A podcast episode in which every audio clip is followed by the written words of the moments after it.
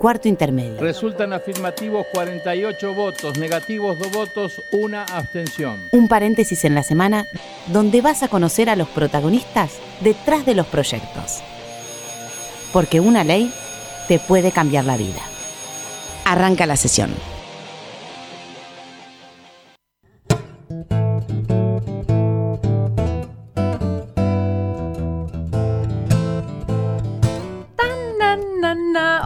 Muy bienvenidos argentinos. Esto es Cuarto Intermedio, un programa donde te vamos a anticipar cuáles van a ser tus próximos derechos. Y me encuentro sola, seguramente Mariano Castro, mi queridísimo compañero, nos está escuchando. Yo creo que sí. ¿Y qué tema el de la soledad, no es cierto? Qué triste. De esa soledad que quizás estás con gente y te sentís sola. Y la soledad es uno de los motivos por los que uno eh, se involucra compulsivamente en el juego. ¿Y por qué estoy hablando de esto? Porque el Senado está trabajando en un proyecto para la ludopatía. Eh, quien está trabajando en este proyecto es la senadora Silvia Elías de Pérez. Senadora, buenas tardes. Hola Florencia, buenas tardes. Muchas gracias por, por atendernos. Bueno, usted es autora de un proyecto para promover la prevención de la ludopatía, ¿es así? Así es. Ustedes ya saben que desde el año 92 la Organización Mundial de la Salud ha reconocido a la, ludopatía como un trastorno y quienes la padecen y la familia de quienes la padecen saben de, lo dramático que es para la persona que,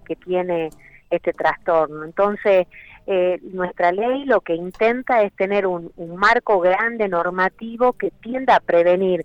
Ustedes saben que ya existe la ley de consumo problemático en la cual hacemos foco en el tratamiento, pero creemos que en salud lo más importante es la prevención, es ir un paso adelante. Entonces, esta ley en, en, términos globales lo que está mostrando es cómo hacemos para proteger a, a, alguien que está con esta patología o para que directamente nunca llegue a padecerla. Entre las cosas que prevé la ley está que, que haya una imposibilidad de que existan casinos en las cercanías de cajeros automáticos, o sea que en, en, un radio de por lo menos eh, dos a cuatro cuadras no puede haber cajeros automáticos en donde haya una sala de juego, después que haya además todo campañas de concientización y líneas gratuitas para que una persona pueda recurrir y pedir auxilio, que todas las salas de juego deban tener relojes, deban tener por lo menos dos ventanas. Y ventanas también, eso me llamó mucho la atención, ¿no? Porque por lo general la gente que va y que, y que juega y está horas encerrados quizás en un casino, no saben si afuera es de día, si se hizo de noche, para eso es la ventana, digamos. Exactamente, la persona que entra a esta sala justamente lo que pierde es el contacto con lo que está pasando en el mundo que la rodea,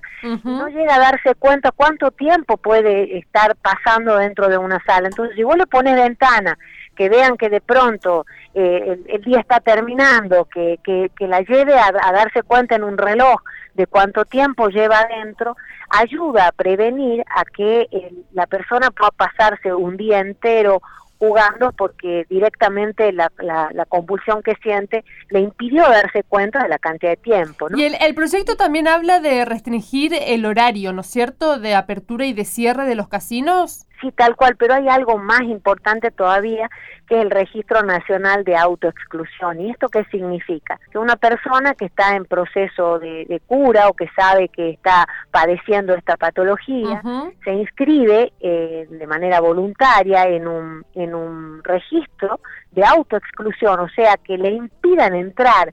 Entonces, en, en la entrada de cada uno de los casinos, eh, van a tener esta, esta, esta lista de autoexclusión y no le van a permitir entrar cuando deseen hacerlo, porque sabemos que como toda adicción, sí, lo que cuesta. una persona, exactamente, lo que cuesta. Entonces, estas son todas medidas que están sufriendo para que logre curarse, para que logre seguir su vida normal. Senadora, y eh, si esta persona quiere levantar el pedido este eh, de salir de este registro, ¿puede? ¿El trámite es personal? ¿Cómo es? Ay, eh, senadora, la escucho eh, cortada. Si se puede. Hola. Ahí está, senadora, quédese quieta ahí. se me cortaba, no, la, la, perdí por un momento. Lo que le preguntaba que, que, no, se, no se entendió es si la persona que voluntariamente entró en este registro de autoexclusión puede levantar el pedido. Por supuesto, pero tiene que hacer todo un trámite. No puede levantarlo desde la puerta de un casino, sino que del mismo modo que ha tenido que recurrir para inscribirse en este registro también va a tener que hacerlo de, esta misma forma, para lo cual ya habrá todo una cantidad de, metodologías necesarias como para poderlo seguir, para poderlo ayudar y ver si el levantamiento de la medida de autoexclusión es con el auxilio de un profesional que haya estado actuando, ¿no? Ah, ok. Eh, me, me, quedo, me quedé con, lo, con el tema de los cajeros automáticos porque em, para, para, hacer este programa eh, fui a un casino y lo primero, lo que más me llamó la atención fue eh, los cajeros automáticos tan cerca de los casinos. Vos imagínate que una persona que tiene compulsión tiene su sueldo ahí disponible y sus fondos disponibles en un cajero que está en la puerta. Sí, es un peligro. Entonces, bueno, ese es el sentido que tiene esta ley, que lo que trata es de poner como un marco normativo de forma tal que después en cada provincia, en cada jurisdicción, eh, las normas que dicten eh, al respecto tengan que ceñirse a esta normativa lo que le, Sí, lo que le quería eh, preguntar respecto a esto es, eh, los cajeros que ya están cerca de los casinos van a tener que ser eh, removidos, digamos, sacados cuando si la ley se, se, cumple, si la ley se, se aprueba. que tendrán que removerse quizás sean los propios casinos. Habría que ver cómo es la implementación que se da, pero el tema es que no puedan seguir teniéndolo de esa manera, ¿no? Senadora, usted este proyecto ya lo ha presentado y perdió estado parlamentario. Eh, este proyecto había tenido media sanción, luego perdió estado parlamentario en Cámara de Diputados y se está de nuevo tratando en en nuestra comisión ha tenido aportes de, de, otros senadores que en su momento habían hecho sus aportes cuando sacamos el dictamen y estos son contemplados también en este en nuestro nuevo proyecto. ¿Cree que va a tener otro final esta vez? Yo espero que sí, vamos a hacer todo lo posible para que así sea. Senadora, muchísimas gracias por este contacto, siempre tan predispuesta. La agradecida soy yo y que tengan un hermoso día. Igualmente, un beso enorme, senadora. Así pasaba la senadora Silvia Elías de Pérez, ella es de Tucumán. Y ahora, Paula, vos que estás del otro lado. me agarraste. Yo que estoy del otro lado acá con. Sí, porque hoy, me siento sola. con el operador, sí. Quiero, eh, ustedes que están del otro. Pará, está Sonia también. Y por favor. que a mí me gusta mucho la voz de Sonia. Que quiero, quiero un hola de Sonia. Hola Florencia, ¿cómo te va? Me encanta. Hola a todos los argentinos, como te gusta tanto decir. Un beso en especial a los salteños, vamos a decir, obviamente. Bueno, pará porque ahí se arma ya el quilombo, ¿eh? chicos. Porque yo soy chaqueña, momento de la procesión, acá el programa, ¿saben qué lo voy a manejar yo? Me cierran, bueno, me cierran los micrófonos. Vamos a la sección favorita que quieren todos, los argentinos. ¿Qué es esto, Paula? Cuarto intermedio. Retro. Evolución es sentido del momento histórico. Es cambiar todo lo que debe ser cambiado. El 17 de diciembre de 2014, Barack Obama desde Washington y Raúl Castro desde La Habana anuncian al mundo que tras una conversación telefónica mantenida entre los dos líderes, se restablecen las relaciones diplomáticas después de 53 años de guerra fría entre ambos países. Los propios esfuerzos es desafiar poderosas fuerzas dominantes Mientras tanto, en la Argentina...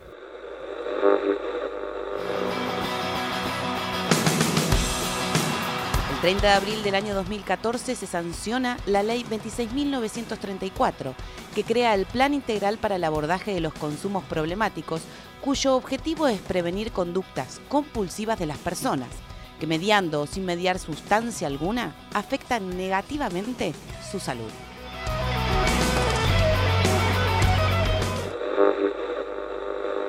Cuarto intermedio, retro.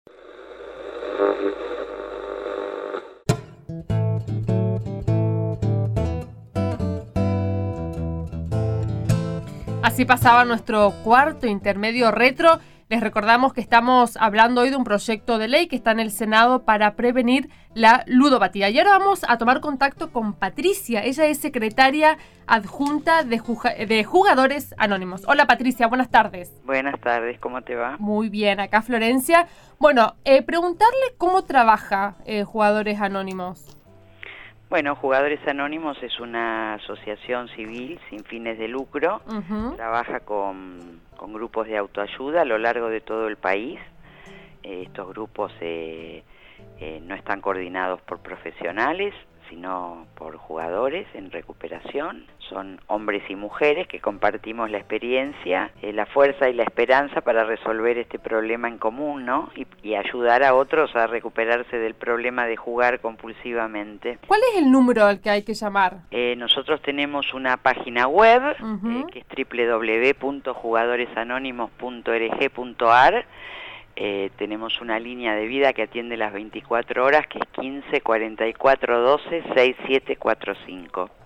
Eh, Patricia, por lo general, me imagino, me dirás vos, el que llama ya está metido en el juego, ¿no es cierto? ¿De qué manera se puede prevenir? Sí, en realidad eh, el objetivo nuestro es llevar este mensaje de que se puede a los jugadores compulsivos que reconocen que están en un problema y que, y que acuden a nosotros. Nosotros no, no hacemos prevención.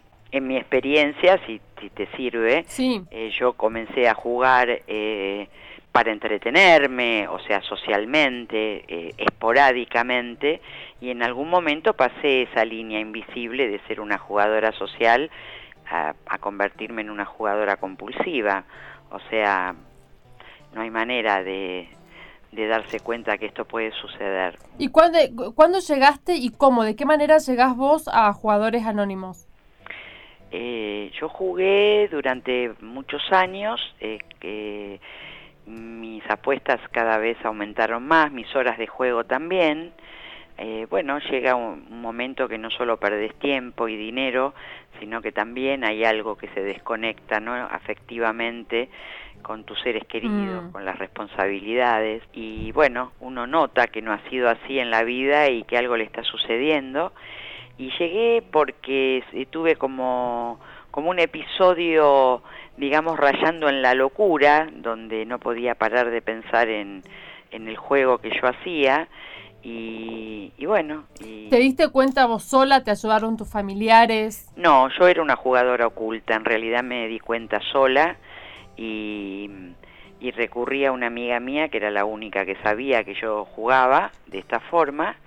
Eh, si bien toda la familia notaba algo extraño en mí, porque la conducta varía, eh, uno se pone irritable, se mm. desconecta, como te digo, afectivamente. ¿Por qué entré en eso? ¿Por qué permanecí? Yo creo que tuvo que ver con una clara, eh, clara eh, eh, inmadurez de mi parte de no poder afrontar mi realidad. ¿Cuál es la diferencia entre el simple gusto eh, de jugar, que es como vos comenzaste, y la ludopatía? Mira, eh, tanto la Asociación Americana de Psiquiatría como la Organización Mundial de la Salud dicen que el juego patológico o la ludopatía es, es un trastorno de control de los impulsos eh, que la persona que la padece la va convirtiendo en crónica, es progresiva. Claro, y el juego te maneja a vos. Claro. Como las drogas. Y estamos incapaces de resistirnos al impulso de jugar, o sea, mm. el juego nos domina absolutamente. No es algo que nosotros podemos controlar, entramos en el en el descontrol total. El tema de no hablar de números, ¿por qué es? Porque no mencionamos cifras de dinero, ni nombres de salas de juego, eh, ni números, porque no sabemos de qué manera nos puede afectar a nosotros o a otros ¿no? que participen.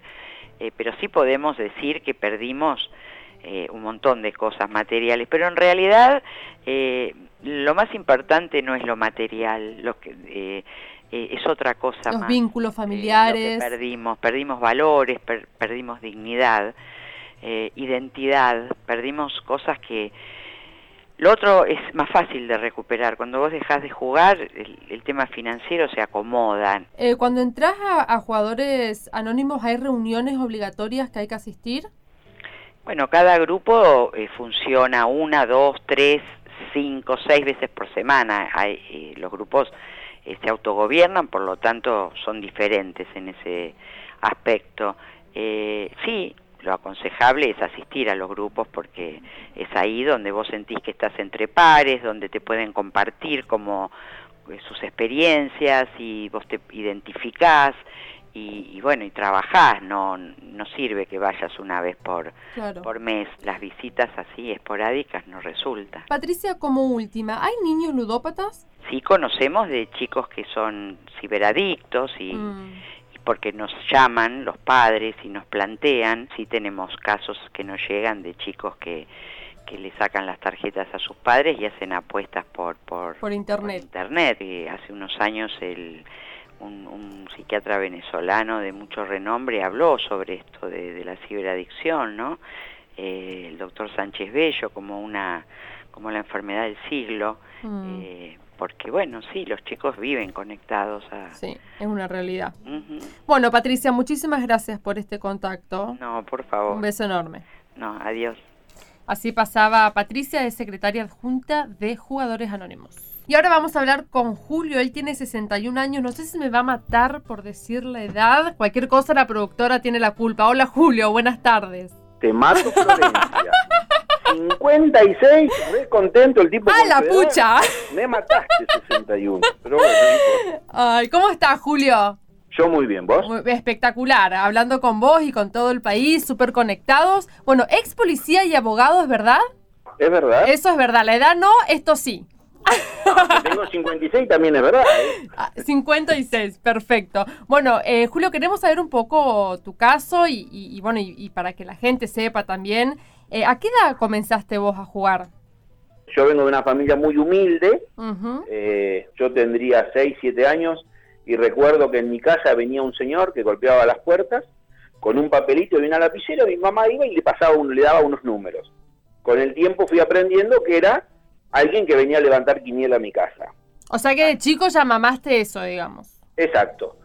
Eh, después recuerdo cuando, no me, no me pregunté el año, pero cuando apareció el PRODE, eh, la adrenalina que a mí me provocaba ir con el documento de mi mamá y de mi papá, o con el número, hacer la boleta de PRODE y después estar pendiente de si ganábamos, perdíamos, creaba mucha mucha ansiedad. Pero yo Ahora, yo obviamente eso no era un problema. Sí recuerdo que yo estaba muy pendiente de eso. Vos decís, eh, estabas pendiente si ganábamos o perdíamos. ¿Se gana? ¿Se gana? Y no, yo no gané nunca, yo perdí siempre. Mm. ¿Con quién fuiste al casino por primera vez? Ah, eso fue una salida, yo estaba de novio, tendríamos entre 18 años, ponele, eh, y fuimos con toda la familia, habíamos ido a Altagracia eh, de vacaciones con la familia de la chica que en ese momento era mi novia, y fue una salida familiar, fuimos todos juntos, entramos todos juntos, y lamentablemente, lo recuerdo muy, muy presente, eh, tuve la mala suerte de que ese día gané, mm. jugando al casino. Y vos me decías que, recién me decías que vos siempre perdiste. ¿Qué perdiste? Tiempo, libertad, eh, porque uno dice plata, la plata es lo más fácil, o sea, eh, mucha plata, pero lo que más eh, perdí dignidad, perdí tiempo, el tiempo, que es lo que más duele. Que, ¿Los afectos? Yo no, tuve la bendición de Dios de que sigo teniendo a mi mujer, sigo teniendo a mis hijos, pero lamentablemente con el juego compulsivo perdés afectos, y muchos, porque es, después de uno, es a los que más dañás a tus seres queridos, a tu familia, a tus amigos. Pero es muy eh, importante, me imagino, la presencia de ellos y el acompañamiento, ¿no es cierto? Eh, sí. Para salir de esto, digo. O, podés hacerlo solo de repente. No. A ver, vamos por partes. Sí. Solo no podés salir de ninguna adicción. Eh, yo solo intenté parar con el juego, me autoexcluí, solo prometí por la memoria de mis padres, por la salud de mis hijos y nunca pude. Entonces, para poder encarar medianamente una recuperación necesitas apoyo. Yo el apoyo ese lo conseguí, primero y fundamental en jugadores anónimos. Y después con el acompañamiento de la familia. Si no, es una lucha que no, no, no. Vuelvo a repetir, yo solo no pude. Es muy difícil. ¿Cuánto tiempo tardaste, digo? ¿Cuánto tiempo estuviste en jugadores anónimos luchando para salir? No, a ver, recapitulemos. Sí. Tuve un, un, periodo de 10 años de juego compulsivo eh, y el 16 de junio del 2008 ingresé a Jugadores Anónimos y sigo siendo miembro activo de Jugadores Anónimos. O sea, eh, y ojalá lo que me quede de vida, que no sé cuánto es, vamos a poner que llega a los 61 que vos me dices. Te maté, eh, Julio. vamos a tratar de que sea un poquito más. Pero ojalá me agarren, aunque sea esos 61, siguiendo siendo, miembro de Jugadores Anónimos. Yo sin Jugadores Anónimos no puedo. O sea... Eh, Vos desde que ingresaste Jugadores Anónimos que no jugás. Hace nueve años y va a ser ahora un poquito tiempo, eh, nueve años y medio, que soy miembro de Jugadores Anónimos y que no he vuelto a jugar. Eso no quiere decir de que no haya recaídas. Eh, mucha gente que concurre a los grupos de autoayuda tiene recaídas. La recaída es parte de la recuperación. Yo tuve la bendición de Dios de no recaer, pero no, no estoy exento de eso. Hay herramientas, uno después de, mucho tiempo, obviamente tenés más herramientas para ayudarte y para prevenir una recaída, pero es parte de la recuperación. ¿Cuánto, una recaída. ¿Recordás cuánto tiempo pasaste dentro de un casino? Mm. Y días, qué sé yo. ¿Días? Sí.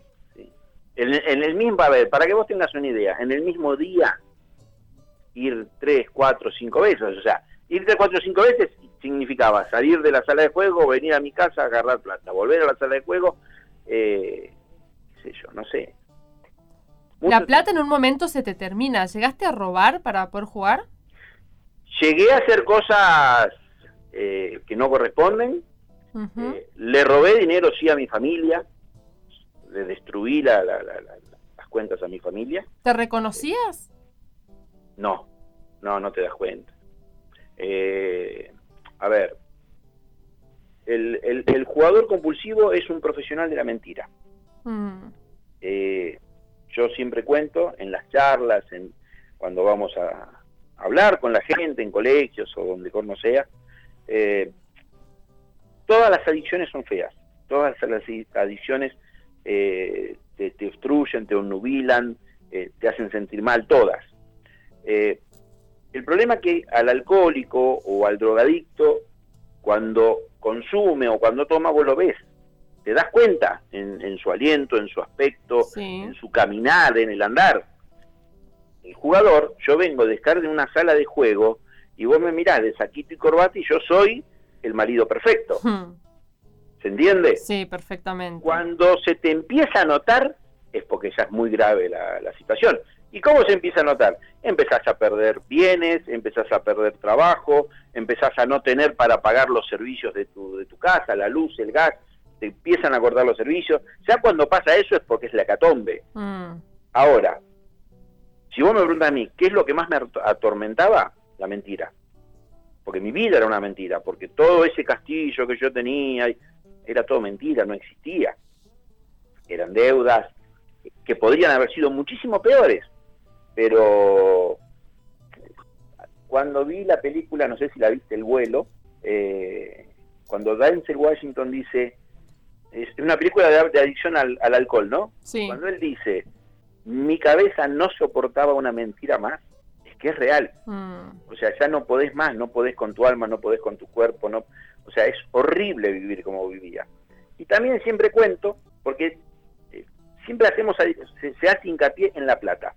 Es muy difícil saber cuánto perdí, si perdí mucho, si perdí poco, es muy difícil calcularlo, en, eh, ponerle un número, qué sé yo, los autos, la camioneta, los créditos que uno sacó, la plata que le saqué a mi mujer, en 10 años, pero vamos a suponer que llegamos a un número y decimos perdí X.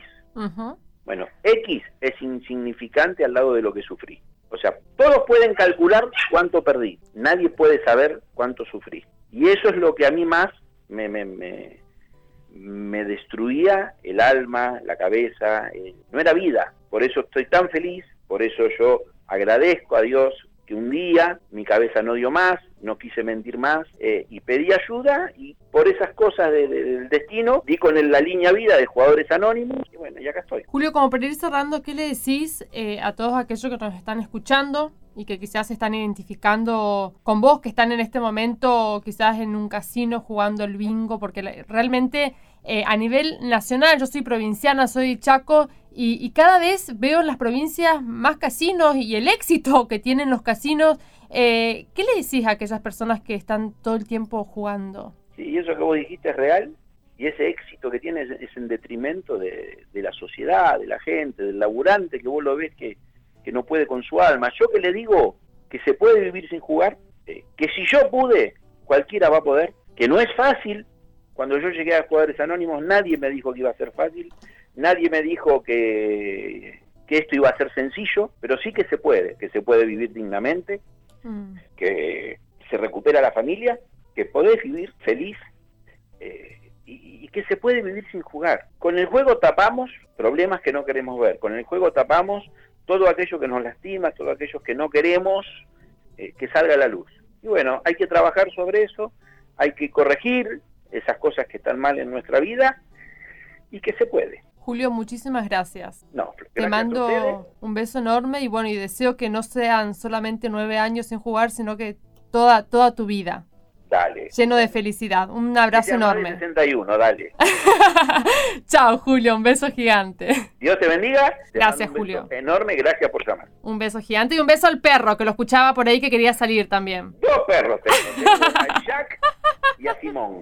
Bueno, un beso a Jack y a Simón. Dale. Chao, Julio. Hasta luego.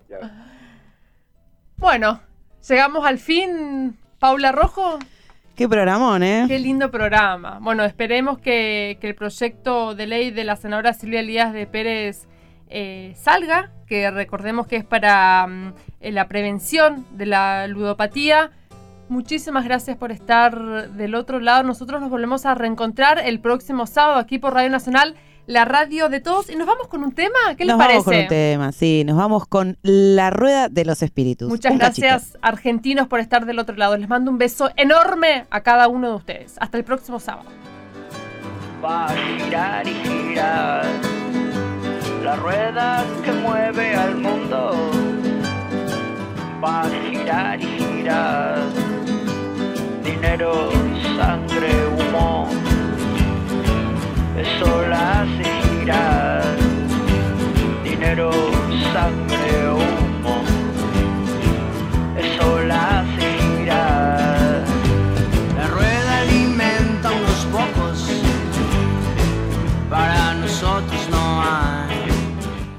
que hacen cuarto intermedio son, en la conducción, Florencia Corregido y Mariano Castro. Producción, Sonia Buller y Paula Rojo. Colaboración periodística, Julia Placeres. Edición, Paula Rojo. Voces artísticas, Julia Placeres y Paula Rojo. Este es un programa producido por la Dirección General de Comunicación del Senado de la Nación y grabado en los estudios de la radio de la Biblioteca del Congreso de la Nación.